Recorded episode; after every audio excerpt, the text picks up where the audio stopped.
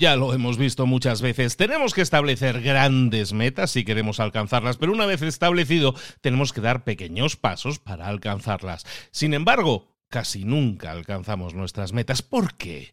Pues probablemente porque hay obstáculos que se interponen en nuestro camino. Pero fíjate en lo siguiente, a veces los obstáculos que vemos son los externos, ¿no? El mundo exterior, pero muchas otras veces los obstáculos son internos, son nuestras propias formas de ver la vida, nuestros sesgos cognitivos. Vamos a ver cuáles son esos obstáculos internos, esos obstáculos externos y vamos a ver cómo aprender a torearlos. El libro que nos va a ayudar a decodificar todo esto se llama así Piensa en Grande, publicado en el año 2021 por Grace Lordan. Es el libro que vamos a ver aquí y ahora en Libros para Emprendedores. Sin más, comenzamos.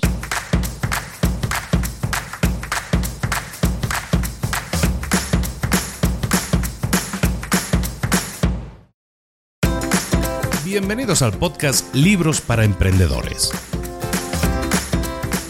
Para alcanzar el éxito en cualquier negocio que quieras emprender, debes formarte, debes estudiar, aprender para emprender. Y para ello, no hay nada mejor que un libro.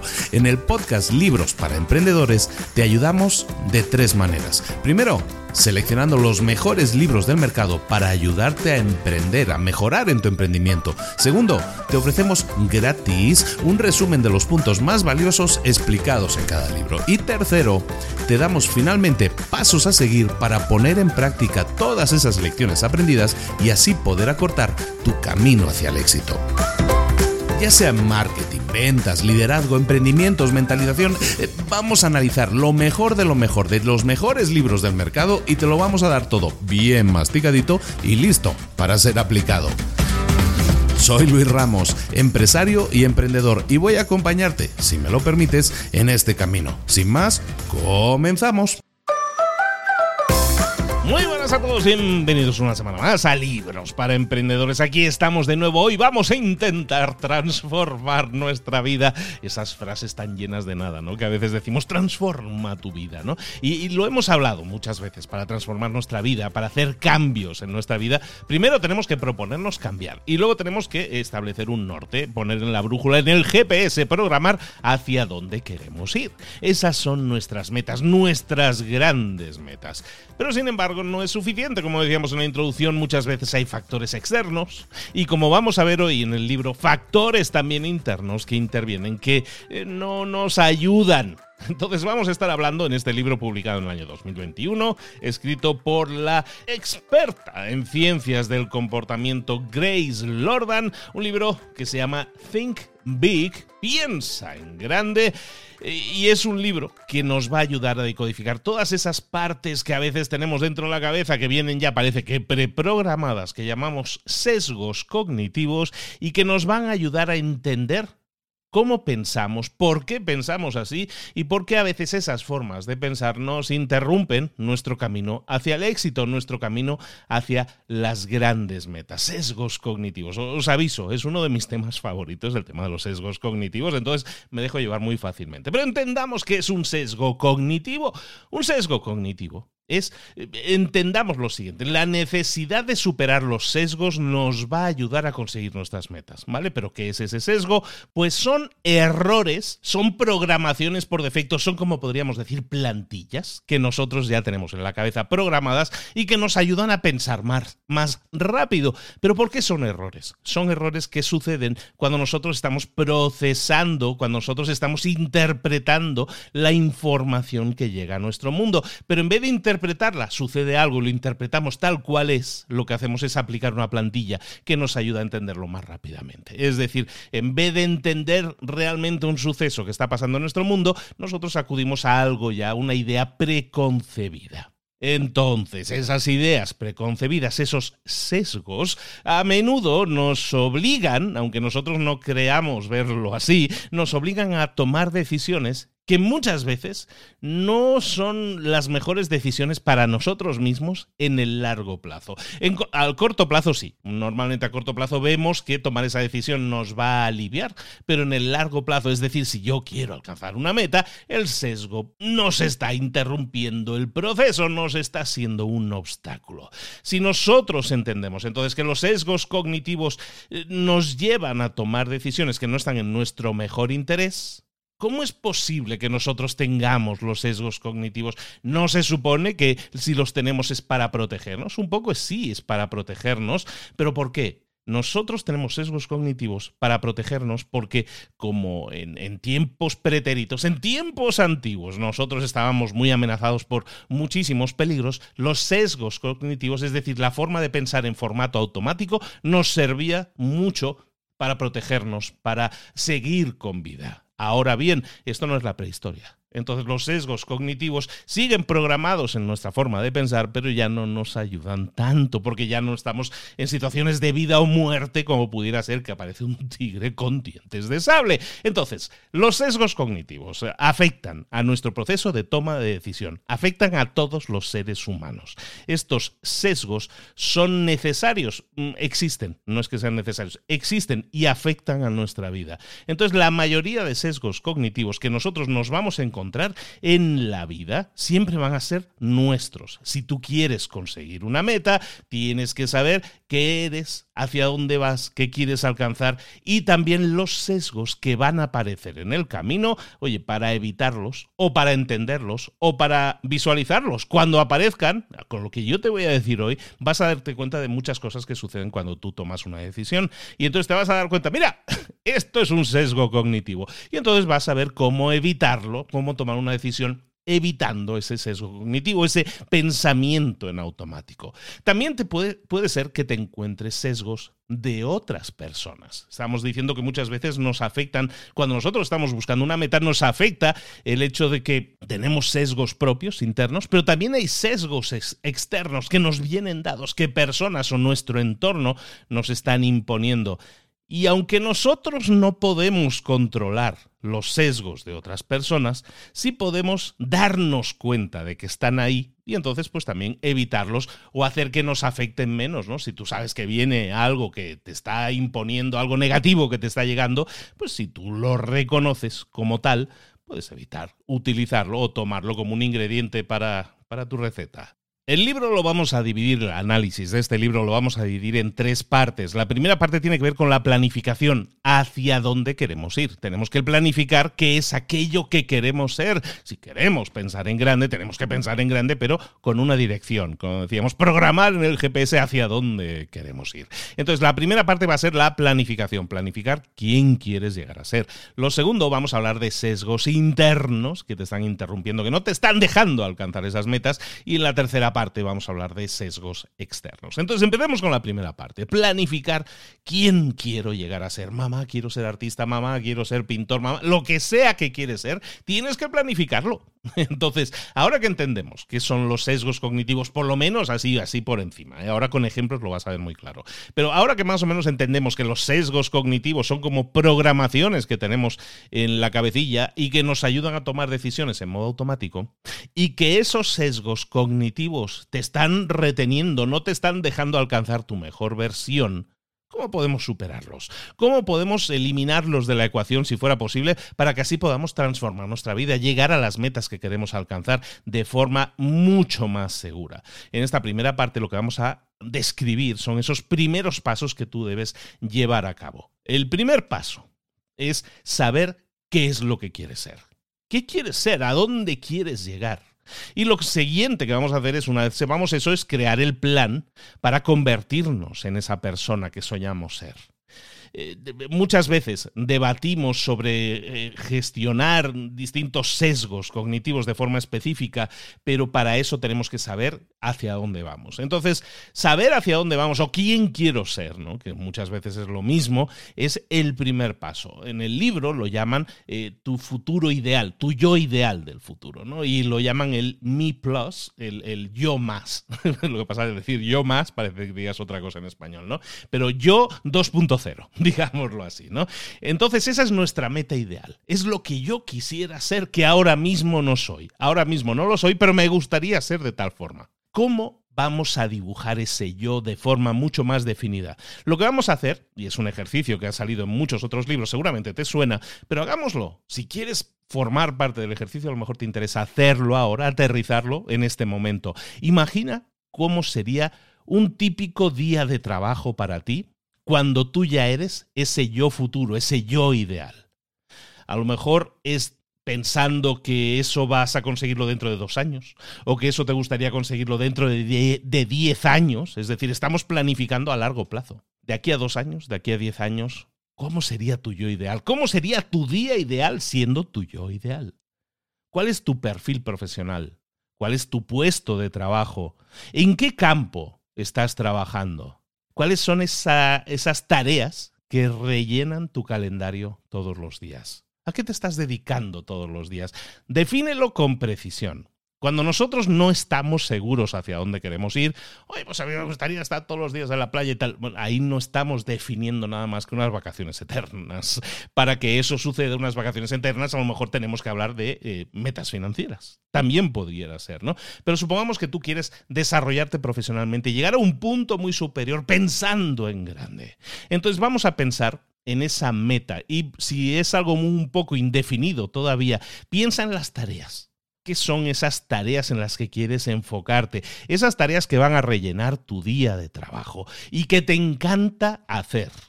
Porque hay tareas que a lo mejor rellenan ahora tu día de trabajo y que no te encanta en absoluto hacer. Vamos a pensar en nuestro día de trabajo ideal, siendo nuestro yo ideal y haciendo tareas que nos gustaría hacer. Son tareas que nosotros vamos a sentir que tienen significado, que suman, que a lo mejor nos suman en la vida personal o a lo mejor nos suman en la vida profesional, pero está claro que generan un impacto y generan un impacto en otros. Porque nuestra vida ideal, nuestro yo ideal, tiene que generar un impacto positivo en la sociedad y eso es lo que le va a dar sentido también a tu vida. Pero ojo, cuando nosotros trabajamos en esto, resulta que empiezan a aparecer los sesgos cognitivos, estas plantillas que en automático no nos dejan pensar o nos ayudan a, tomar decisiones que a lo mejor no están en nuestro mejor interés. Entonces estamos hablando de pensar en nuestra mejor versión, en esa versión 2.0 que queremos, eh, que queremos desarrollar, pero estamos hablando de hacer cosas que realmente deseemos hacer. Y como, te digo, aquí entran los sesgos cognitivos. Primer sesgo cognitivo que entra aquí, que se dispara casi en automático, es el sesgo que se llama efecto de ambigüedad.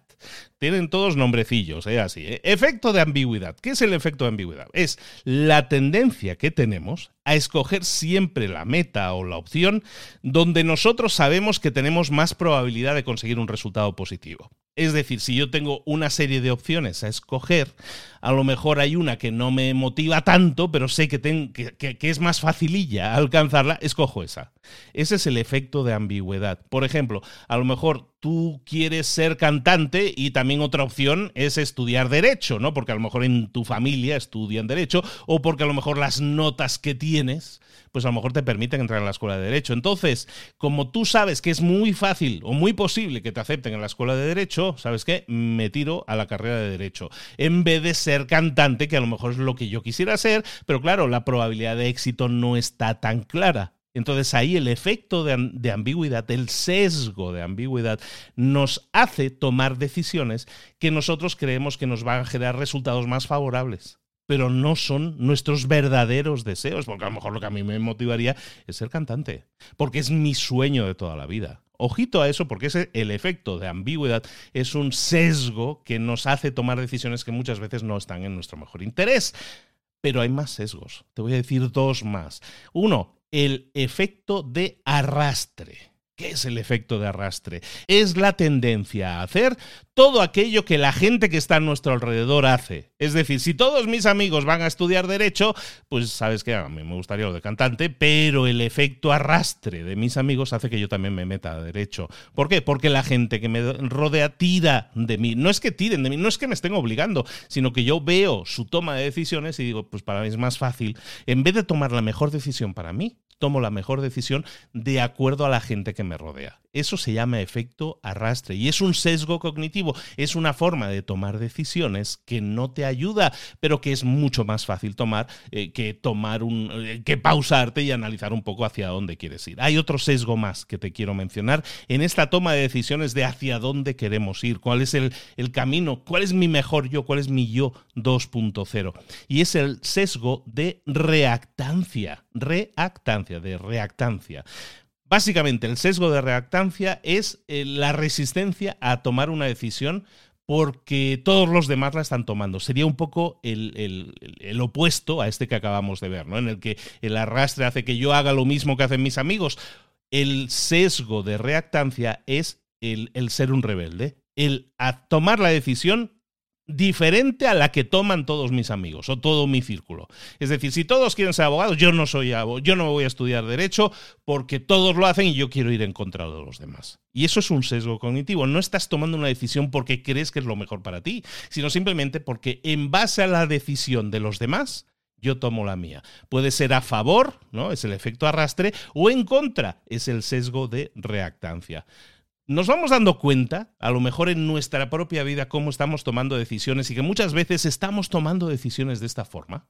Cuando lo notas, cuando te das cuenta de que eso, esto existe, estos sesgos existen y que están imponiendo tus decisiones, lo que puedes hacer es revelarte. Solo si sabes que eso está sucediendo, puedes decir, ay, es que aquí estoy tomando una decisión. ¿Será que estoy tomando esta decisión porque todos mis amigos están tomando la misma decisión? Pues eso es un sesgo de arrastre, un efecto arrastre. Bueno, pues entonces si lo detectas a tiempo, puedes revelarte, pausarte y decir, espera, espera, espera, vamos a analizar esto de una forma mucho más sencilla, mucho más limpia, sin estar sesgados. Esa es la idea de lo que estamos viendo aquí. Ahora, este sería el primer paso, ¿no? Definimos hacia dónde queremos ir, qué es lo que queremos ser, ¿no? ¿Cuál es ese yo 2.0, ¿vale? Una vez lo hemos identificado y hemos identificado que hay sesgos que a veces no nos ayudan, bueno, toma la mejor decisión, la, la decisión que más acorde esté con aquello que de verdad quieras ser y sintoniza contigo. Una vez hayas tomado esa decisión, entonces lo que vas a hacer es intentar decodificar cuáles son las habilidades que ese yo ideal tiene y que tú ahora mismo no tienes. Imagínate esa persona que es tu yo 2.0. ¿Qué habilidades tiene esa persona? Pregúntate, ¿por qué yo ahora mismo no puedo ser esa persona? ¿Qué me falta? ¿Qué habilidades debería yo desarrollar? Hablar en público, liderazgo, ser mejor en las ventas, ser más comunicativo, escribir mejor, lo que sea, son tareas que tú vas a poder implementar, comenzar a aprender a implementar en tu vida. Pero tienes que definir tu yo ideal, analizar qué habilidades tiene y entonces intentar definirlas como cosas que tú tienes que trabajar. Muchas veces no sabemos cuáles son las habilidades que yo voy a tener en ese yo 2.0. Entonces lo que vamos a hacer es buscar a una persona que exista ahora mismo y que tenga ese, que sea ese yo 2.0 que tú quieres alcanzar y analicemos a esa persona que existe y que tiene una serie de habilidades. ¿no? a veces es muy difícil imaginar, pues yo me veo de tal forma, pero no sé exactamente a qué habilidades tengo. Pues entonces lo que voy a hacer es buscar una persona que de alguna manera cumpla con ese estándar que yo quiero alcanzar y analizo qué habilidades tiene. Entonces lo que vamos a hacer con el tema de las habilidades es lo siguiente. No podemos hacer una lista de 18 o 80 habilidades. Podríamos hacerlo, pero lo que vamos a hacer es de esa lista de habilidades que hayamos visto que tenemos que desarrollar, lo que vamos a es a escoger de tres a cinco habilidades que tú puedas desarrollar, vamos a decir, de forma razonable deberías ser capaz de desarrollarlas, esas habilidades, trabajando en ellas un poquito cada semana. Porque eso es lo que nosotros vamos a definir, habilidades que queremos desarrollar que son como piezas de rompecabezas. Yo a mí me faltan una serie de piezas, las voy a desarrollar, las voy a ir creando y las voy a añadir a mi arsenal. De esa manera voy a tener la posibilidad de montar mi yo 2.0 porque ya voy a tener entonces sí todos, todas las piezas. En cuanto a esto, hay libros que hemos visto dentro de libros para emprendedores que te pueden ayudar mucho para el tema del aprendizaje, que tiene que ver mucho con este punto de el desarrollo de nuevas habilidades. Por ejemplo, hace pocas semanas vimos uno que se llama Ultra Aprendizaje, Ultra Learning, que te recomiendo mucho también si quieres desarrollar habilidades, porque tiene un concepto de aprendizaje de habilidades un poco diferente del que estamos viendo aquí, pero al final, como te digo, hay ópticas que a lo mejor trabajan mejor para ti, que te hacen mejor clic. Perfecto. Recordemos, hemos definido paso uno, a dónde quiero llegar, ¿no? Y hemos visto qué sesgos nos intervienen ahí en medio y que no nos dejan tomar la mejor decisión. Evitemos los. Luego, cuando ya hemos definido esa mejor versión que yo quiero alcanzar de mí mismo o de mí misma, vamos a analizar cuáles son esas habilidades que mi yo del futuro tiene y yo ahora mismo no tengo. Escogemos dos, tres, cinco habilidades máximo que razonablemente podamos desarrollar, ya las tenemos decididas y entonces lo que vamos a hacer es integrarlas en nuestra semana. Todas las semanas tengo que dedicarle un huequillo de tiempo a realizar aprendizaje, desarrollo de nuevas habilidades, practicar, poner en práctica esas nuevas habilidades. Está claro que cuando nosotros queremos aprender a ir en bicicleta, las primeras veces nos caemos.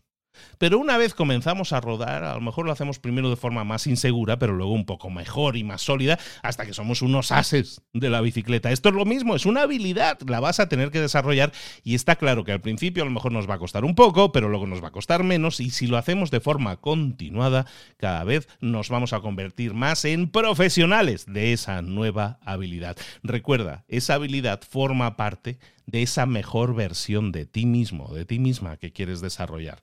Entonces, ¿qué es lo que vamos a hacer? Planificar en nuestro calendario eh, la práctica regular de esas nuevas habilidades. Vas a ver ahora mismo entonces qué es lo que ocupa tu tiempo actualmente, ¿no? Vamos a volcar en un calendario todo lo que estamos haciendo que son nuestras responsabilidades actuales, aquellas cosas que ocupan nuestro tiempo, si las tenemos puestas en un calendario nos va a ser muy fácil reconocerlas y luego vamos a decidir qué habilidad queremos mejorar y le vamos a buscar el hueco adecuado dentro de nuestro calendario. Ojo, si hay cosas que están ocupando nuestro tiempo que deberíamos eliminar, ¿no? Pues es que yo toda la noche veo una serie de Netflix. Bueno, pues a lo mejor vamos a tener que sacrificar un poco de espacio en nuestro calendario para el tema del ocio y sustituirlo por eh, una habilidad que yo quiera desarrollar y para eso sirve el aprender un poco de qué se compone nuestra semana actual y buscar huequitos que nos sirvan para practicar, poner en práctica nuevas habilidades. Lo siguiente que vamos a hacer es empezar a construir nuestra red de relaciones básicamente, y eso es algo que también hemos comentado muchísimas veces en estos últimos años, aquí en Libros para Emprendedores, también en Mentor 360, eh, pues hemos hablado mucho de lo importante que es tener un networking efectivo. Si nosotros queremos pensar en grandes, si nosotros queremos conseguir grandes cosas, tenemos que entender que nuestras relaciones van a jugar un papel fundamental en ello.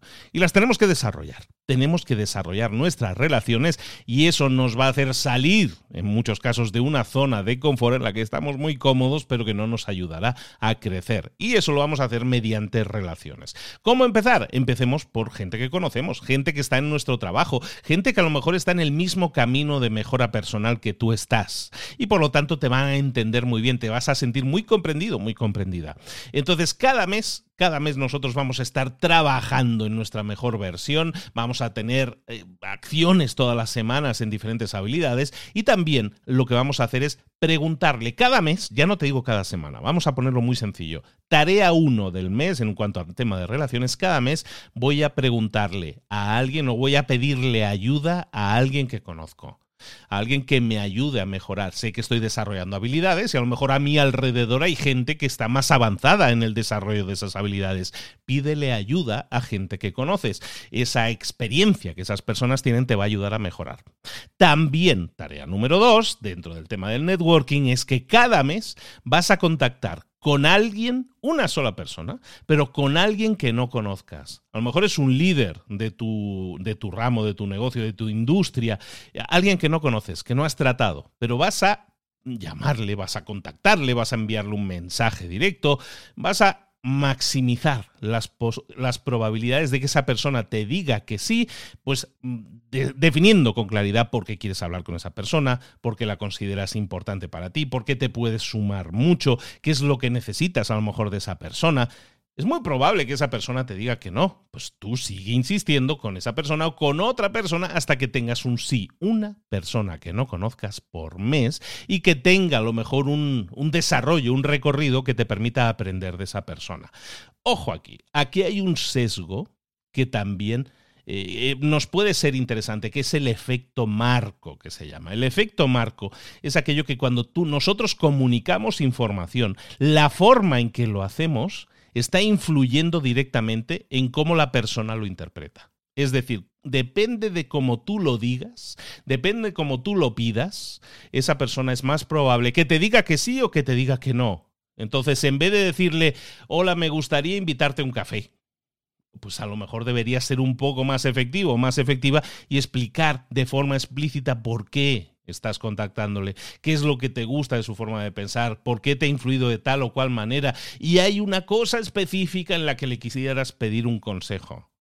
Y a lo mejor le invitas a cenar o le invitas al café o, le dices solo van a ser cinco minutos por Zoom pues a lo mejor de esa forma, esa persona, simplemente estamos encuadrando el efecto marco, es según cómo presentas tus peticiones, es más probable que la persona te diga que sí o que no. Muchas veces estamos presentando nuestras peticiones a personas que no conocemos de forma tímida, de forma que es muy probable que hasta yo mismo diría que no, ¿no? Tienes que analizarte cómo sería la forma de pedir las cosas para maximizar las oportunidades de que esa forma, de que esa persona te diga que sí. Luego, hay más sesgos que intervienen en esto también del networking, que a lo mejor se están interponiendo en que tu crecimiento sea más acelerado.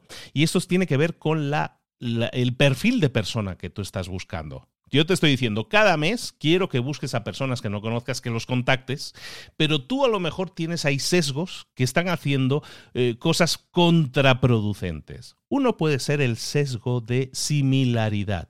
Es decir, la preferencia que tienes por personas que se parecen a ti, que piensan como tú, que te caen bien. Es decir, el sesgo de similaridad, es decir, siempre estarás invitando o, vas a tener una tendencia a invitar a la gente a la gente más cercana o que parece más accesible o que te gusta más, o a lo mejor que están dentro de un grupo de personas en los cuales te sientes cómodo. Sabes, tú eres ingeniero, sabes que siempre tengo la tendencia a invitar a ingenieros, ¿no? Es un sesgo de similaridad. Se parecen a mí en algo, entonces tengo tendencia a invitarlos a eso. Contraproducente porque te estás perdiendo de conocer a personas que tienen enfoques completamente diferentes. Y luego, por otro lado, hay otro sesgo que quizás tengas y que te esté afectando negativamente, que es el sesgo de estereotipado.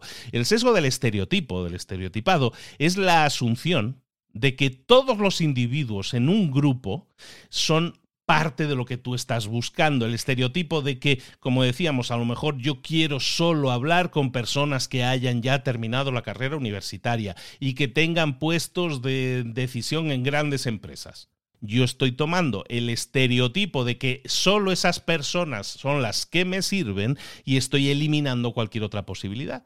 Y a lo mejor hay personas que no tienen una carrera universitaria, pero que a lo mejor se han hecho a sí mismos, se han creado negocios de éxito y que a lo mejor deberías hablar con ellos. Y los estás dejando fuera porque el sesgo de estereotipado que tienes hace que los dejes fuera porque en teoría no cumplen con esos estándares. Entonces, de lo que estamos hablando aquí, recuerda, networking, tenemos que hablar cada mes, con una persona tenemos que hablar, tenemos que reunirnos, tenemos que rebotar ideas y lo que tú estás haciendo y hacia dónde quieres ir, rebotarlo con alguien de tu círculo, alguien que ya conozcas y que te pueda ayudar, que te pueda sumar y también con alguien que no conozcas. Y cuidado con los sesgos, en este caso de similaridad y de estereotipo, que a lo mejor no te están dejando escoger a las mejores personas posibles para ayudarte, para sumarte.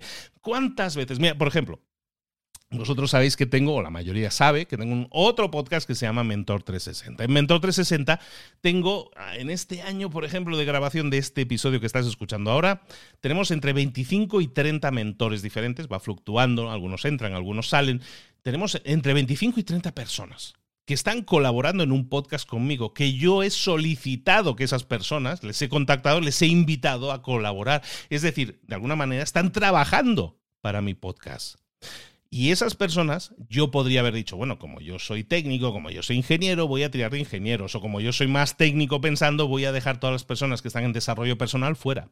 Y mm, sabiendo que yo muchas veces pienso así, que ese sesgo lo puedo tener, igual que tú lo puedes tener, lo que hago es forzarme a salir de ese sesgo, de esa toma de decisiones forzada en automático y pensar que hay personas que me pueden aportar mucho dentro del desarrollo personal, dentro de la meditación o dentro de, yo qué sé, de cosas como hablar en público, de finanzas personales, cosas que a lo mejor están fuera de mi nicho o de mi área, pero que está claro que me pueden sumar muchísimo. Piensa tú de la misma forma, de forma más creativa, y empieza a hacer tu lista de personas que te gustaría eh, consultar, hablar con ellas en los próximos meses, y empieza a contactarlas. Último paso de esta primera fase es que ahora sí confeccionemos un plan tenemos que confeccionar un plan. Ese plan es el plan de todas las actividades que te van a ayudar a convertirte en esa mejor versión de ti mismo o de ti misma. El plan de actividades que te va a ayudar a ser tu yo 2.0. ¿Qué es lo que necesitamos? Que tengas en tu plan, en tu calendario, porque va a ser un calendario, es lo más fácil. Lo que vas a hacer es dedicar al menos, como mínimo, 90 minutos todas las semanas, agendados, ¿eh? que tienen que estar escritos y programados y bloqueados para que nada más se interponga. Al menos 90 minutos que vas a estar desarrollando todas las semanas nuevas habilidades. Y 90 minutos también en los cuales vas a desarrollar relaciones. Son 180 minutos, son 3 horas a la semana, 90 minutos y 90 minutos, 90 minutos desarrollo de nuevas habilidades, 90 minutos desarrollo de nuevas relaciones. Si puedes más, más. ¿Por qué? Cuanto más puedes dedicar a, aprender nuevas habilidades o a tener nuevas relaciones más potentes, más poderosas, más cuidadas, es mucho más probable que ese pensar en grande del que estamos hablando hoy te lleve a conseguir llegar a esa nueva versión 2.0, pero prográmalo, establece un espacio de tiempo en tu calendario para hacerlo. Sencillo, ¿eh? lo estamos poniendo muy sencillito. Ahora bien, ya tenemos el plan, ya sabemos hacia dónde queremos ir, ya tenemos toda una serie de habilidades que vamos a ir desarrollando, que son esas piezas del rompecabezas que nos van a hacer llegar a ser nuestra nueva versión, nuestra nueva versión, nuestro yo 2.0. Sabemos que tenemos una serie de personas que queremos trabajar o que queremos contactar y de las que queremos aprender cada mes, ya lo tenemos todo eso. Vale, ahora tenemos que entender que en este plan, que es perfecto, porque todos los planes en la servilleta, que es como aquel dicen, lo que dicen, ¿no? La servilleta lo aguanta todo, ¿no? En papel todo funciona. Bueno, ahora hay que llevarlo a la práctica. Y es ahí donde hay toda una serie de sesgos cognitivos internos y externos que te van a impedir o que van a buscar protegerte, entre comillas, y que van a hacer que tu plan no se implemente. Porque una cosa es planificar los 90 minutos y 90 minutos y otra cosa es llevarlos a la práctica. Y tú lo sabes, como diría el meme aquel, ¿no? Entonces, una vez tenemos definido el plan, vamos ahora a analizar los sesgos cognitivos internos, los que están en ti, y vamos a analizarlos y vamos a reconocerlos, porque son obstáculos que van a impedirte alcanzar esa meta, van a impedirte ser más grande de lo que eres. Uno de los problemas principales que debemos gestionar es el de la falta de confianza. Tengo un plan perfecto, tengo las acciones necesarias para conseguir un resultado, pero no lo hago, no lo llevo a cabo. ¿Por qué? Porque me falta confianza. ¿Cómo perdemos la confianza o cómo ganamos confianza? Muchas veces hay sesgos cognitivos, hay formas de pensar automáticas en tu cerebro que están haciendo que tú no ganes confianza.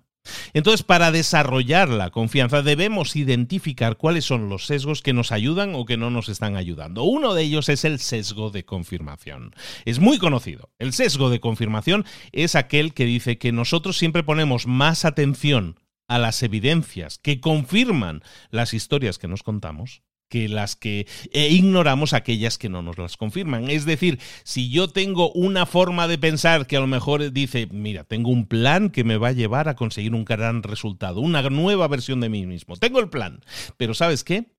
Me digo a mí mismo que soy demasiado viejo para cambiar mis hábitos. Entonces, ¿qué vamos a hacer? Voy a identificar todo un montón de historias a mi alrededor que efectivamente van a decir, sí, eres demasiado viejo. Eh, ay, es que ves que me levanto y me quejo, o me duelen las rodillas, o, o sabes que no puedo comenzar a entrenar porque me paso el día en el sofá y nunca he hecho ejercicio en mi vida. Si esa es, esa es tu idea, la idea implantada, el sesgo de confirmación va a hacer que efectivamente busques a tu alrededor cosas que confirmen esa idea y siempre las vas a encontrar. Hay cosas a favor y cosas en contra, pero tú te vas a fijar solo en aquellas que eh, de alguna manera le dan apoyo a esa idea. Y esa idea negativa lo que busca es que tú no seas más grande, que tú no ganes confianza. Entonces, ojito, porque muchas veces esto es pasa a prácticamente todas las personas, el sesgo de confirmación siempre va a hacer que la decisión que tomemos sea la de protección, no la de dar pasos para alcanzar nuestras metas. Entonces, estamos hablando de tema, recordemos, de cómo ganar más confianza. Un tema que nos va a impedirlo es el sesgo de confirmación. Identifica si eso te sucede a ti y una vez lo identifiques dices, vale, vale, vale, aquí es mi pensamiento automático el que está tomando el control. No le voy a dejar tomar el control. Luego, estamos hablando de alcanzar nuestras metas. Entonces, si nosotros buscamos alcanzar nuestras metas, tenemos, como decimos aquí en el podcast, pasar a la acción. Hay que pasar a la acción. Entonces, si nosotros sabemos que hay una serie de acciones que nosotros tenemos que realizar y que, entre comillas, son arriesgadas, ¿no? Ay, es que tengo que hablar con personas que no conozco. Me da miedo, me da cosa, me da vértigo, ¿no? ¿Por qué? Porque ahí hay toda una serie de sesgos que se están disparando recordemos, formas de pensar automáticas que se están disparando y te están diciendo, no, mejor no lo hagas, ¿por qué lo vas a hacer? Y eso lo que hace es quitarte confianza. Uno de ellos es el sesgo que se llama aversión a la pérdida. El anticipatory loss aversion. La, la aversión a la pérdida, es que en inglés, lo tengo en inglés, yo lo voy traduciendo en tiempo real, eh, que lo sepas. La aversión a la pérdida significa que nosotros siempre eh, valoramos cosas y si nosotros eh, vemos que hay posibilidades de perder y hay posibilidades de ganar, aunque nosotros sabemos que perder a lo mejor podemos perder poco y ganar podemos ganar mucho, siempre tendemos a escoger el perder poco. Si nosotros sabemos que hay un riesgo potencial de pérdida y sabemos que eso nos va a hacer sentir peor, pues escogemos eso, ¿sabes? Que no, no, no quiero que las cosas salgan mal. Es decir, tengo miedo a que las cosas salgan mal. Oye, que si salen bien vas a marcar un golazo, da igual. Eh, no quiero tener el miedo a que las cosas salgan mal. Entonces, ese riesgo, esa aversión a la pérdida, es decir, no quiero vivir la experiencia de que algo salga mal. Y entonces, como no quiero vivir esa experiencia de que algo salga mal, pues no lo hago. Ese es un sesgo cognitivo. Hay otro sesgo cognitivo que eh, se llama el saving face, que es el guardar las apariencias en español. Y guardar las apariencias tiene mucho que ver cómo los demás nos ven a nosotros. Cómo tú crees que la gente va a reaccionar cuando tú fracases.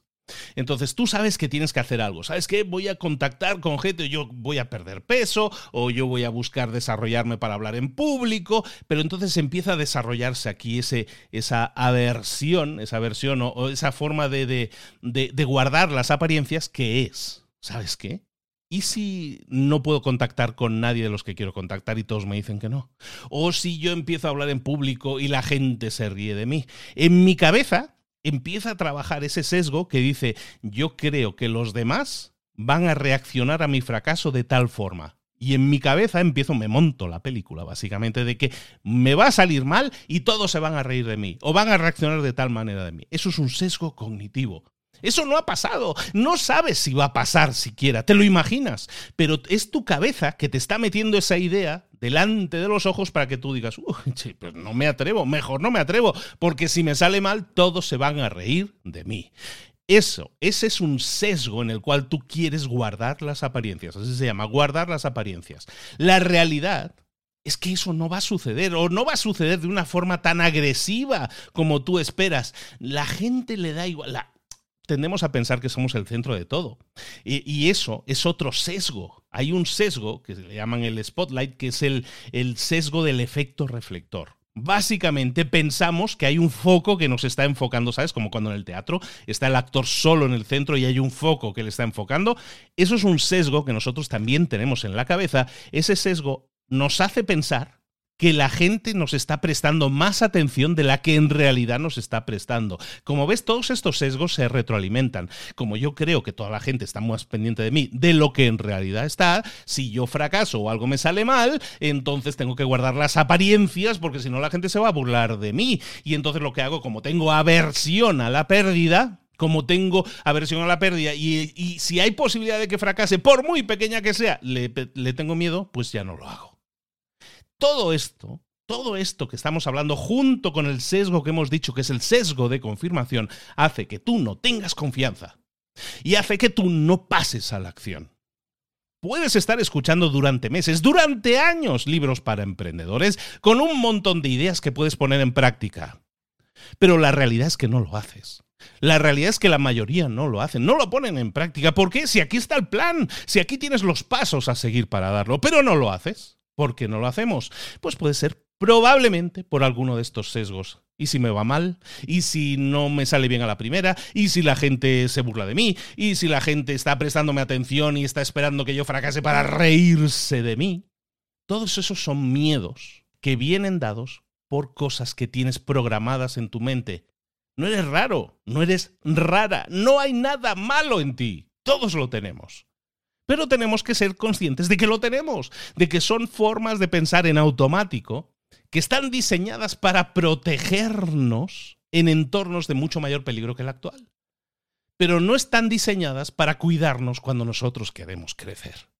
Si quieres crecer, si quieres pensar en grande, si quieres llegar a nuevas metas, tienes que identificar todas estas, eh, estos sesgos, estas formas de pensar en automático y saber que existen e identificarlas y entonces decir, ah, esto, es el miedo a la versión, pero este es el efecto del, foco, pero esto es el de guardar las apariencias.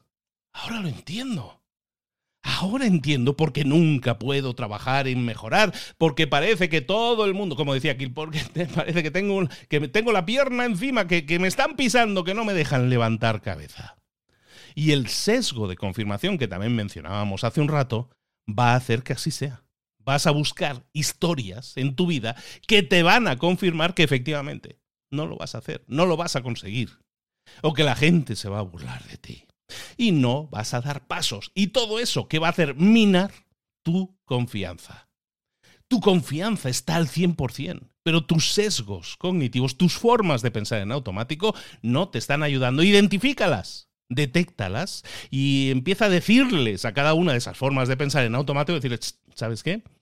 Quito el automático, lo quito, lo aparto. Por aquí voy a pensar por mí mismo, por mí misma voy a tomar mejores decisiones que aumenten mi confianza y que permitan que dé pasos para llevar a cabo este plan sin fallos que me va a llevar a ser una mejor versión, una versión 2.0 de mí mismo. Otro de los problemas que no te deja alcanzar tus metas es la falta de una gestión adecuada del tiempo. Nosotros tenemos un tiempo limitado, eh, como decíamos, tenemos un plan sin fisuras, tenemos un, un plan que en teoría debería funcionar pero nunca lo podemos acabar de, llevar a la práctica porque resulta es que no tengo tiempo. Es que la vida se interpone en mi camino, parece que me aparecen nuevas cosas cada vez y que no me dejan llevar a cabo mi plan. Le pasa a muchísimas personas, no importa el grado de confianza que tengas. Hemos hablado hace un momento de la confianza, cómo ganar confianza. Da igual la confianza que tengas, no vas a poder llevar a cabo tu, tu plan, no vas a poder implementarlo con éxito a menos que aprendas a gestionar tu tiempo. Y gestionar tu tiempo es entender que también hay otros sesgos cognitivos, es que parece que estamos siendo atacados. Estamos siendo atacados por los sesgos cognitivos, es totalmente así. ¿eh? Hay una serie de sesgos que te permiten planificar, pero no te, te permiten ejecutar. Entonces tú planificas, y, reservas tu tiempo y porque piensas que vas a tener ese tiempo, pero la vida se interpone, ¿no? Y nunca lo puedo llevar a la práctica y me frustro, me frustro. Bueno, entonces, eso tiene que ver muchas veces con varios sesgos cognitivos. Los vamos a identificar. Uno es la falacia de la planificación. Es la tendencia, en algunos casos crónica, de eh, subestimar cuánto tiempo nos va a llevar llevar a cabo algo. La falacia de la planificación significa, es la tendencia, vamos a llamarlo así, la tendencia crónica a subestimar cuánto tiempo necesito para completar una tarea. Yo digo, mm, pues así a ojo yo digo que esto van a ser ocho horas. Fracaso, porque siempre planifico mal tengo una tendencia a subestimar, ¿no? Eso se llama falacia de planificación. Para reducir este efecto, lo que necesitas es multiplicar el tiempo que tú crees que te va a llevar, siempre lo vas a multiplicar, le vas a sumar un 50%. Si tú dices, esto, para completar esto necesito 10 horas, pues si tú crees que son 10 horas, inmediatamente le sumas un 50%. En vez de 10 horas van a ser 15. De esta forma, tú siempre vas a agendar tiempo de más para garantizar que esa tarea se termina. Porque ¿sabes cuál es el mayor problema de las tareas? Que no se terminan. Todas las tareas se empiezan, pero luego como que nos falta tiempo y se nos mete en la vida otras cosas y nunca la terminamos. Entonces, una forma de evitar eso es proteger esa tarea. Y la tarea la vamos a proteger dándole un colchón de tiempo adecuado, en este caso un 50% más, ¿vale? Entonces siempre que tú planifiques, para evitar esa falacia de planificación que tienes y que todos tenemos, vamos a decir, son 10 horas, ¿sabes qué? Le meto un 50% más, en vez de 10 van a ser 15, que son 8 horas, le meto, en vez de 8, le meto 12 horas. Y las reservo, las bloqueo, las agendo. Luego, a la hora de trabajar, y esto también lo hemos visto muchas veces, yo también lo llevo mucho a la práctica y te lo aconsejo mucho, es que a la hora de trabajar planifiques en bloques de 90 minutos. 90 minutos de trabajo enfocado, lo hemos visto en libros desde Deep Work, eh, eh, Trabajo Profundo, en muchos otros libros lo hemos visto, eh, te hace mucho más productivo cuando tú te enfocas de forma, como decíamos antes, 90 minutos en aprender una nueva habilidad, 90 minutos en desarrollar una nueva conexión con las personas, te hace mucho más productivo, más productiva, aprendes mucho mejor, más rápido, entras en estado de flow, ¿no? De fluir. Y es entonces cuando absorbes mucho mejor la información y las tareas empiezan a trabajar y a generar resultados mucho más rápido. Recomendado, por lo tanto, bloques de 90 minutos que se ajusta con lo que ya veníamos diciendo antes de nuestro plan de tener no al menos 90 minutos y 90 minutos para una y otra tarea. Luego, muchas veces tenemos tareas que queremos llevar a la práctica y no lo hacemos porque es que son muy grandes. Son tareas que nos va a llevar mucho tiempo completar. En este caso, que también hemos visto en muchos otros libros que tienen que ver con productividad, lo que vamos a hacer es tomar esa tarea y dividirla en hitos en, paradas de tren, ¿no? Si yo tengo que ir de la estación A a la estación B del tren, en medio voy a definir paradas, cosas que yo voy a ir alcanzando. No es mi meta final, pero son hitos, son cosas que yo voy consiguiendo. Y lo que vamos a hacer es asociar recompensas a cada uno de esos hitos en este caso, saludo a todos mis alumnos del máster de marca personal, que ellos saben muy bien que yo siempre estoy buscando que tengan pequeñas victorias. Esa primera victoria, esa primera venta, esos primeros 100 seguidores, esos primeros 1000 o 10.000 seguidores. ¿Qué es lo que les digo siempre? Ellos lo saben muy bien, tú a lo mejor no lo sabes, pero yo lo que les digo siempre es, ¿y cómo vas a celebrarlo? Celebrarlo significa generar una recompensa por ese hito. A lo mejor no es la meta final, pero celebrarlo hace que entiendas que hay motivos de celebración. Mucha gente no celebra nada porque dice, no, yo hasta que no consiga mi meta, aquí no se celebra nada. No, no, no. Hay que disfrutar del proceso y del camino. Y este tipo de celebración, de asociar hitos, paradas en el camino en las cuales si yo alcanzo un hito, lo voy a celebrar y lo voy a celebrar de esta forma y le voy a hacer saber a las personas de mi entorno que estamos celebrando algo que es que hemos alcanzado este hito, eso te va a ayudar muchísimo a seguir adelante con mucha más motivación. Luego, hay un tema, hay un sesgo que también, que es el efecto del compromiso, que me gustaría mencionarte. Porque probablemente a ti también, eh, este a mí me pasa mucho. Soy consciente de ello y soy consciente e intento trabajarlo. A lo mejor a ti también te pasa. Es el efecto del compromiso. El efecto del compromiso es el siguiente. A lo mejor yo defino una tarea. Imagínate que yo quisiera escribir un libro y quiero escribir un libro, entonces me propongo escribir algo que sea a lo mejor muy retador, ¿no? 3.000 palabras al día, ¿no? Ya revisadas y todo eso. 3.000 palabras al día es mucho, muchas veces, porque nos cuesta, ¿no? Entonces, tenemos que decidir muchas veces no ser tan exigentes con nosotros mismos, porque lo que sucede y el efecto del compromiso, este sesgo cognitivo, lo que hace es que intentamos siempre, tenemos una propensión evitar los extremos. Es decir, si yo defino que tengo que escribir 3.000 palabras al día, normalmente tengo propensión a no llegarlo, a no alcanzarlo. Y entonces me frustro. ¿Qué sucede? Que yo sé que tengo que hacer 3.000 palabras, como sé que voy muy liado y hoy tengo menos tiempo y no voy a poder escribir 3.000 palabras, sabes que no hago nada. Y eso hace que no avancemos muchas veces. Entonces, en vez de poner metas súper bestias, metas súper grandes, vamos a intentar protegernos un poco. Por lo menos todos los días, un mínimo de 500 palabras, un mínimo de 1000 palabras en este ejemplo de escritura, ¿eh? pero tú trasládalo a aquello que tú quieras hacer. Vamos a ser mucho más productivos si intentamos serlo de forma continuada, pero de forma moderada, no de forma ultra exigente. No seamos tan exigentes. Entonces, una vez hemos hablado, recuerda, hemos estado hablando de, de, la, de la confianza, cómo podemos desarrollar la confianza y también de los sesgos que nos lo impiden. Hemos hablado ahora de la gestión del tiempo y también hay sesgos que se están metiendo ahí que no nos dejan pensar con claridad muchas veces. Otra cosa que tenemos que hacer en nuestro camino hacia alcanzar ese plan, a alcanzar ese éxito, es reflexionar, analizar nuestros avances. Es decir, he trabajado esta semana, ¿a dónde he llegado? Hay que reflexionar en aquello que estoy alcanzando para ir analizando el avance, el progreso que llaman los americanos.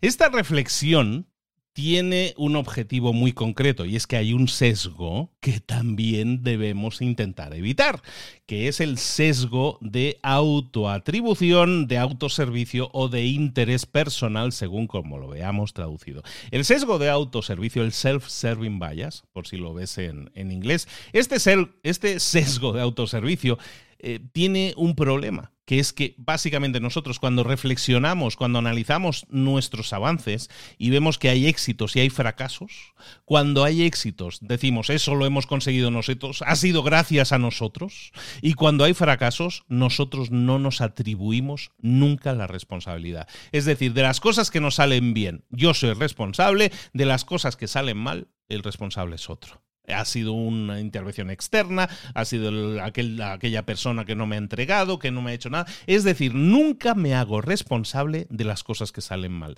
solo de las cosas que salen bien. Esto es un sesgo cognitivo, es algo que te hace pensar en automático y que te resulta mucho más cómodo. Entonces, empecemos a reflexionar cada semana, busquemos ese espacio de reflexión cada semana de cómo ha ido nuestro avance. Lo primero que vamos a hacer es pensar, recordar cuál es esa meta que quiero alcanzar, a dónde quiero llegar, qué es aquello que quería alcanzar. ¿Qué pasos he dado que me hayan acercado más a esa meta? Y voy a evaluar las cosas que hayan funcionado y las cosas que no hayan funcionado.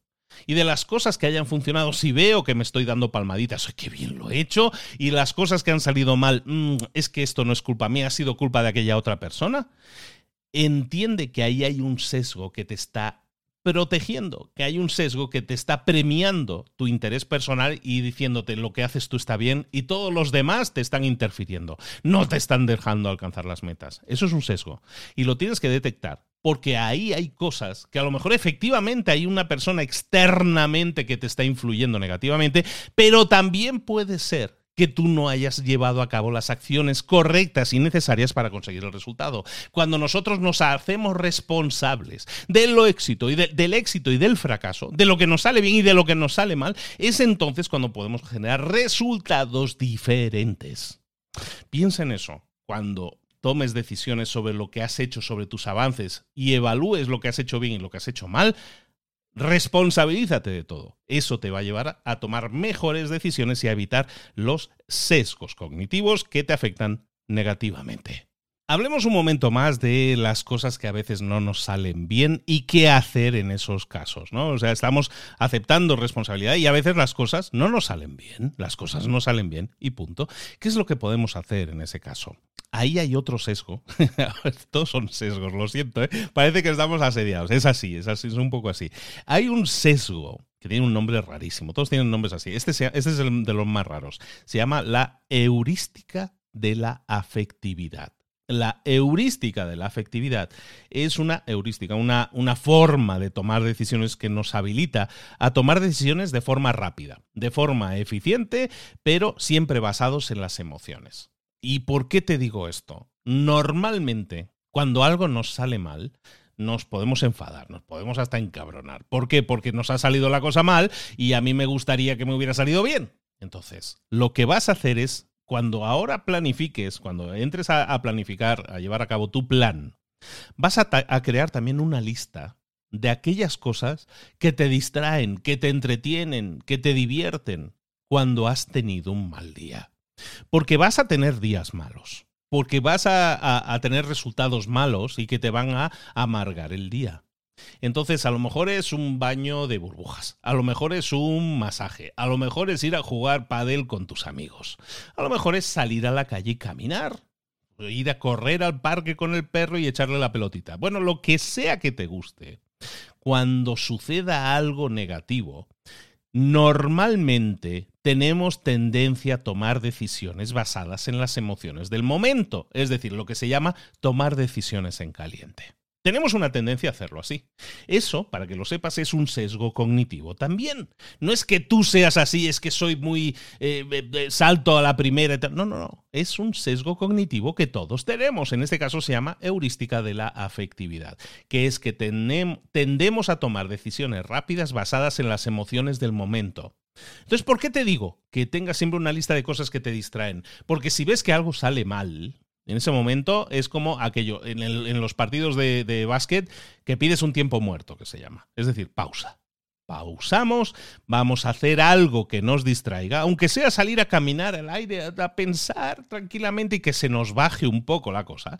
¿Por qué? Porque si no vamos a tomar decisiones en caliente. Vamos a tomar decisiones basadas en las emociones del momento. Cómo te estés sintiendo en ese momento y la decisión que tomes probablemente no sería la mejor decisión posible hay probabilidades de que no lo sea, entonces reflexionemos si eso no está pasando si eso no está sucediendo para que intentemos evitarlo. Otra cosa que podemos hacer normalmente en este periodo de reflexión semanal es también, y en este caso yo te diría que lo hagas diariamente, es practicar la gratitud.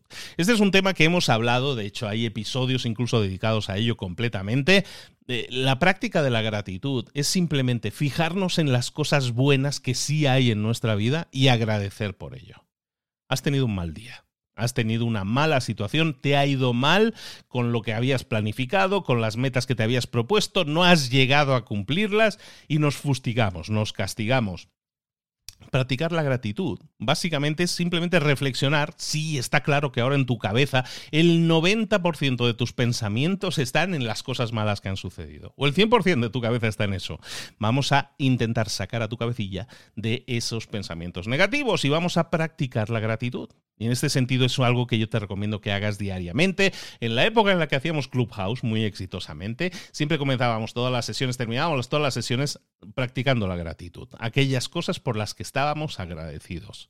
Practícalo todos los días. Puede ser por la mañana, puede ser por la noche, cuando estés tranquilo, cuando estés tranquila, tomas una hojita de papel o esa agendita que te regalaron y que nunca utilizaste y ahí apunta simplemente, hoy estoy agradecido por y pon ahí una, dos. Al principio te va a costar mucho, pero luego vas a ver que hay muchas cosas en tu vida que sí están bien. Tu relación, tus hijos, el, trabajo, los ingresos, los planes para llevar a cabo tus sueños, la ilusión que te, lleva, que te lleva a seguir luchando por tus sueños.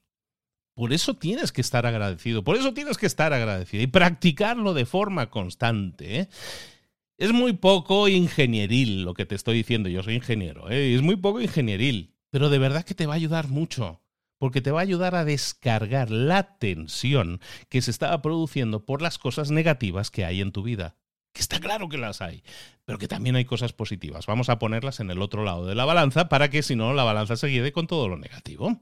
Vamos a terminar con la última parte que, como te prometía, tiene que ver con los obstáculos externos, siempre las influencias externas que parece que actúan siempre en nuestra contra y que no nos dejan alcanzar nuestras metas. Eh, esos obstáculos externos muchas veces tienen que ver con el propio entorno en el que tú te estás moviendo y con el que estás trabajando. Si el entorno no te favorece, pues entonces no vas a llevar a cabo tus metas. ¿Por qué? Porque el entorno que tienes a tu alrededor puede ser tu espacio de trabajo, no te favorece. También puede ser que, la relación con otras personas no estemos manejando correctamente. Vamos a hablar también de eso. Y también por último vamos a ver cómo, cómo manejar el tema de la retroalimentación, el feedback, cómo darle feedback y cómo recibir feedback, retroalimentación en cuanto a, obstáculo externo muchas veces a la hora de conseguir nuestras metas. Recordemos, hemos partido de la idea de que quiero llegar a ser una mejor versión de mí, que, que define un plan, una serie de acciones, una serie de habilidades que es estoy creando espacio en mi vida, en mi agenda para llevarlas a cabo,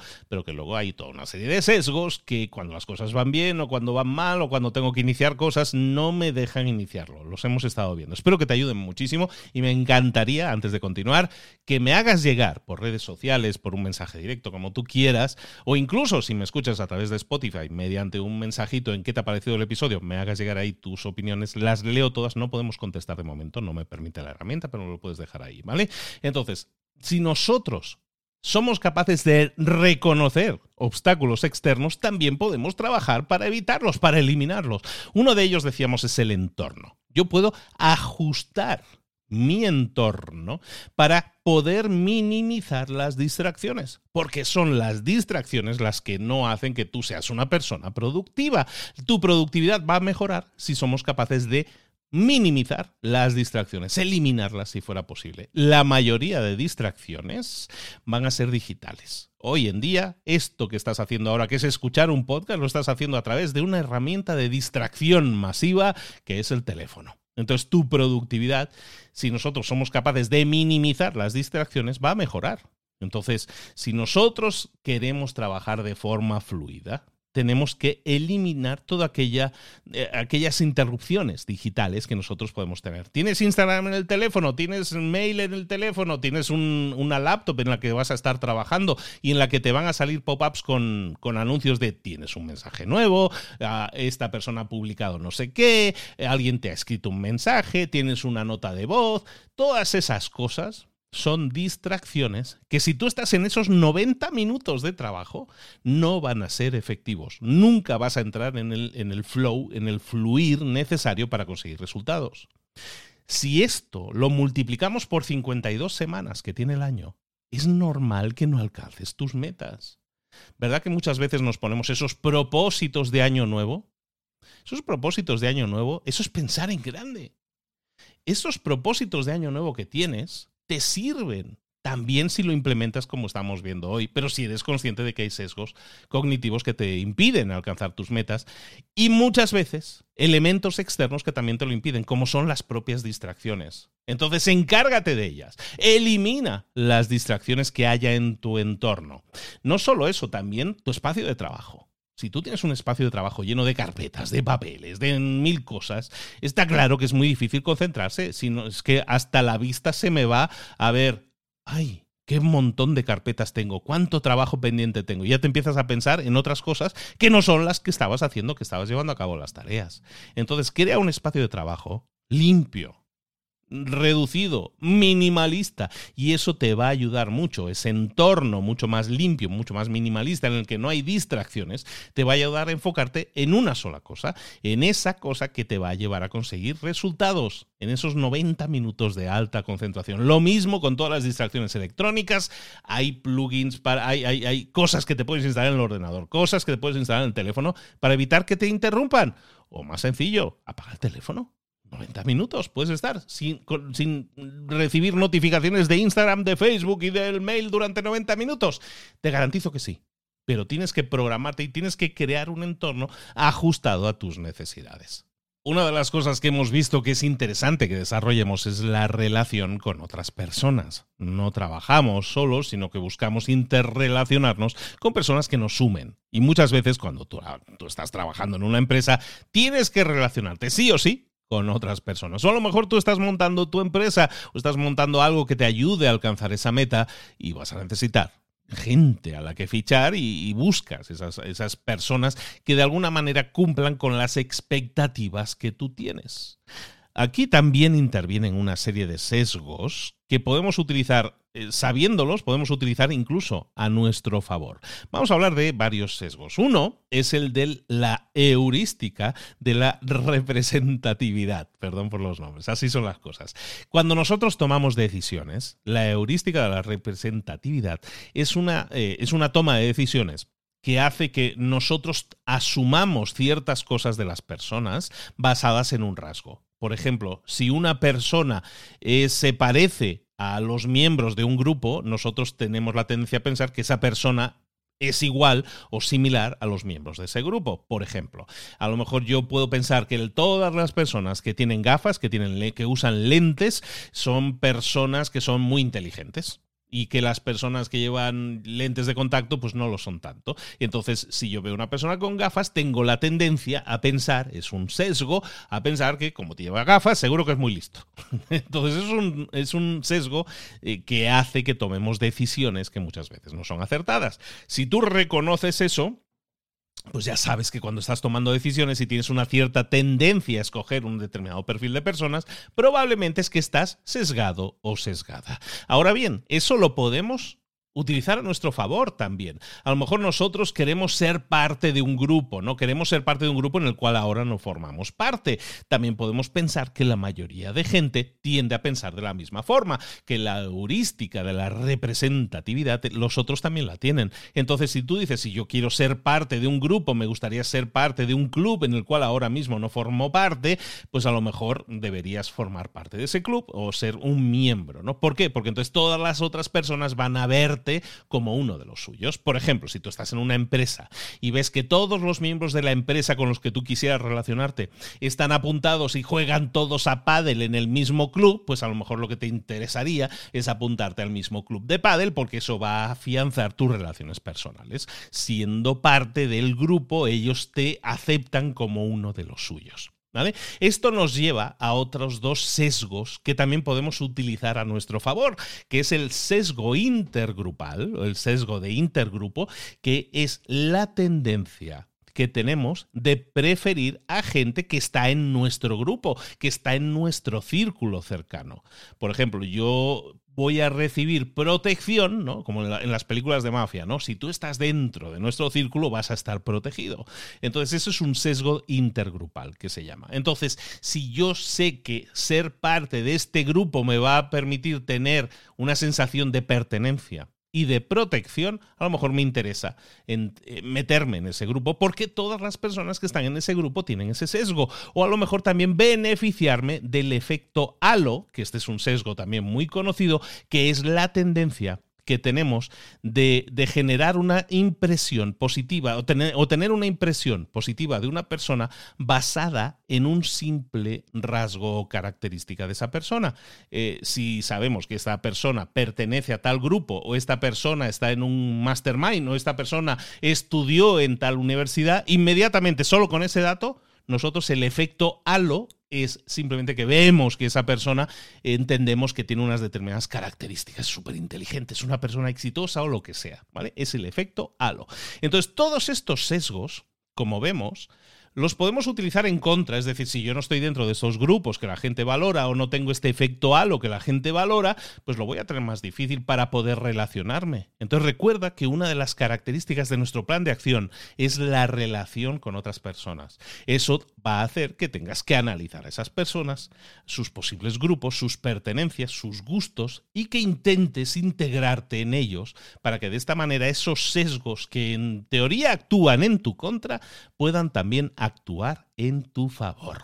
Vamos a terminar con un último punto, que ya nos estamos yendo un poquillo de tiempo, una disculpa por eso, pero creo que es Bueno, no sé, es que a mí me gustan mucho todos estos temas de los sesgos, espero que a ti también te esté ayudando y te esté disfrutando y estés disfrutando el episodio y podría hablar muchísimo más de esto. De hecho, si te gusta si quisieras que yo generara más contenido alrededor de los sesgos cognitivos y cómo utilizarlos a nuestro favor, yo me encantaría crear una serie de contenidos alrededor de eso. Pero necesito que alguien me diga que sí. Bueno, alguien no, que mucha gente me diga que sí para que hagamos ese esfuerzo. ¿Vale? Última parte, último paso, es el tema de la retroalimentación, del feedback. Tenemos que entender que el feedback es cuando nosotros damos, cuando nosotros damos feedback a otra persona o retroalimentación o cuando otras personas nos la dan a nosotros. Entendamos, en este caso, como estamos hablando de impactos externos, de cómo otras personas, de cómo lo externo nos impacta a nosotros, veamos cómo tenemos que manejar la retroalimentación que nos llega. Lo primero que tenemos que hacer es entender que hay cosas en las que nosotros podemos establecer límites en cuanto a la retroalimentación. Hay cosas en las que tú no tienes por qué aceptar retroalimentación. A lo mejor, yo qué sé, tienes, eh, eh, trabajas en España, pero tú eres colombiano. Y entonces tienes un acento que hace que muchas personas cuando eh, te dan retroalimentación te digan, no, me tendrías que moderar tu acento o tu acento. Ese tipo de cosas tú puedes decir, no, está claro, ese es mi acento y lo quiero conservar y no lo quiero modificar. Y entonces tú decides limitar cualquier tipo de retroalimentación sobre ese tema, por ejemplo. Es un ejemplo, ¿eh? lo del acento, o la forma de vestir, o la forma de peinado, lo que sea. Tú puedes definir que esos son tus límites. Y cualquier persona que te dé retroalimentación sobre eso, tú decides no aceptarla. Y lo puedes informar a los demás. Y está bien. No hay ningún problema en eso.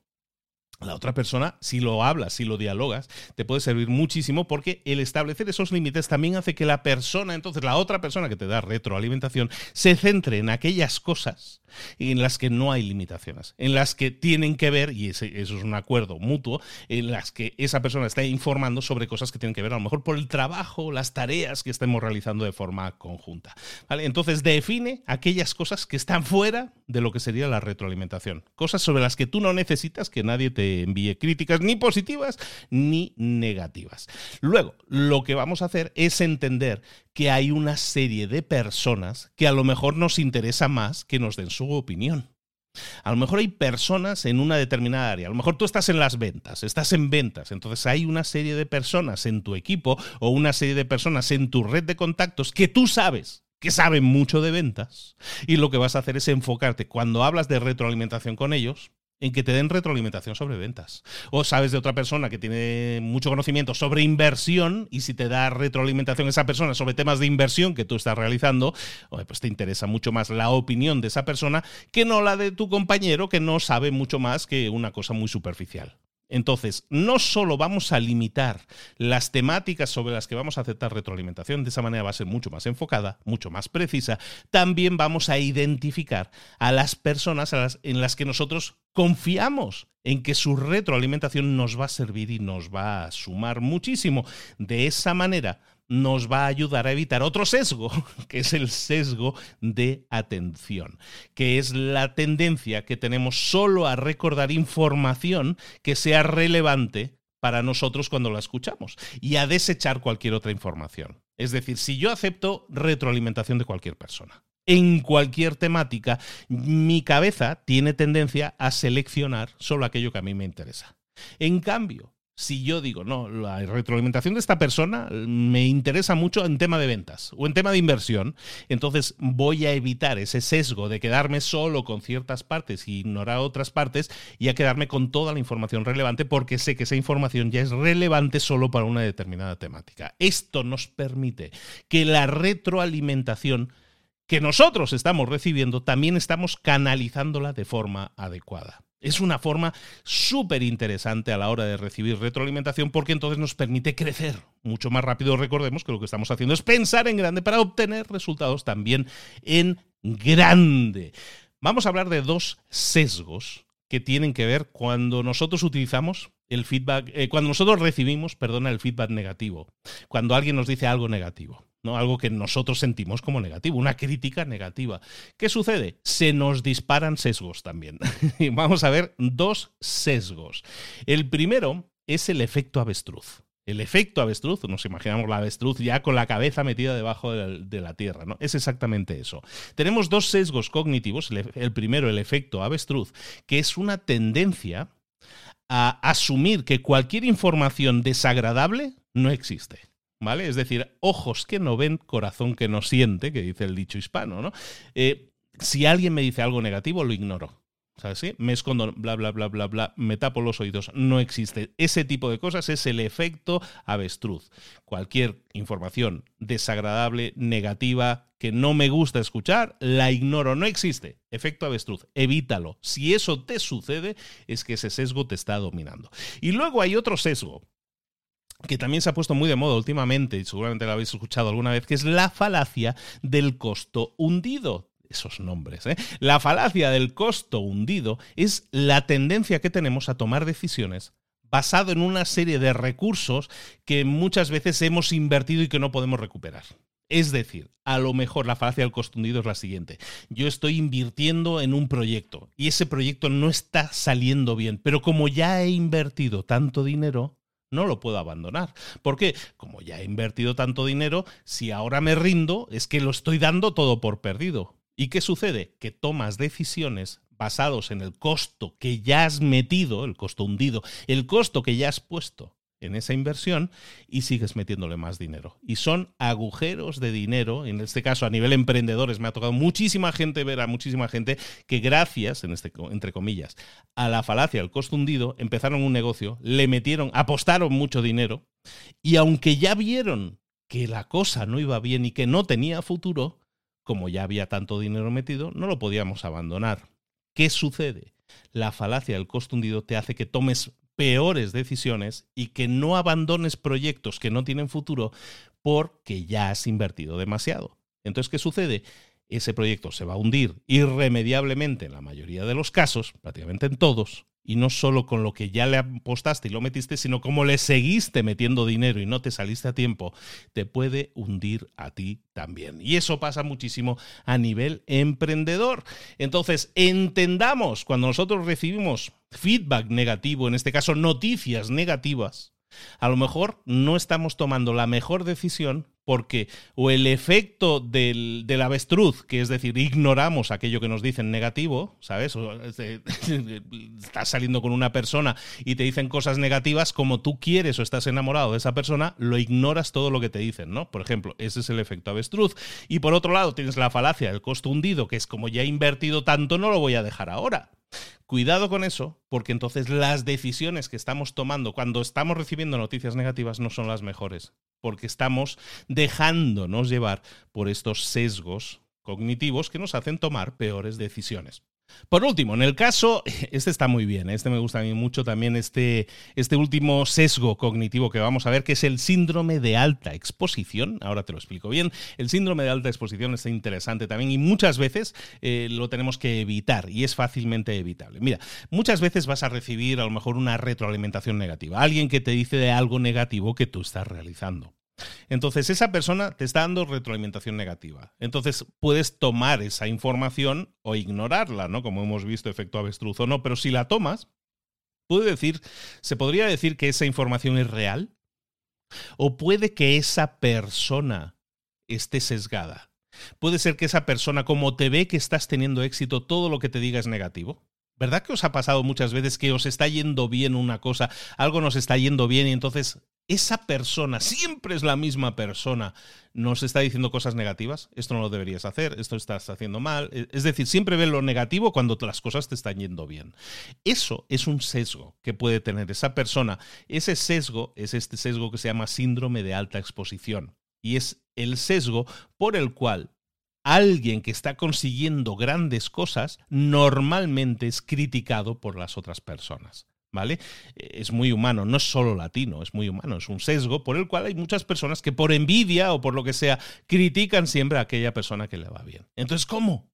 Gestionar esto. Siempre que tú recibas información negativa, una retroalimentación negativa y crees que puede ser relevante, pero no sabes si es real o no, y siempre es de la misma persona, lo que vamos a hacer es buscar a otras dos personas, por lo menos, que tengas tres personas que te den una retroalimentación sobre ese mismo punto, sobre ese mismo tema. Ten diferentes perspectivas, tres perspectivas diferentes. Y si las otras personas siempre te dicen, no, no, vas bien, no, si eso está bien, esto es así, entonces a lo mejor date cuenta que la persona que te está dando retroalimentación negativa, quizás está siendo movida por este sesgo que llamamos el síndrome de alta exposición, que oye, un poco de envidia puede ser que tenga. Bueno, lo vamos a dejar aquí. Recuerda, hacemos una review rápida. Teníamos que entender que dentro de nuestra cabecilla loca tenemos una serie de sesgos cognitivos que no nos dejan tomar las mejores decisiones. Muchas veces hemos visto un montón de ellos. ¿eh? Te da un montón de ellos. Revisa, vuelve a escuchar el episodio si quieres para recordar en cada punto cosas que te pueden estar pasando por la cabeza que no te dejan tomar las mejores decisiones.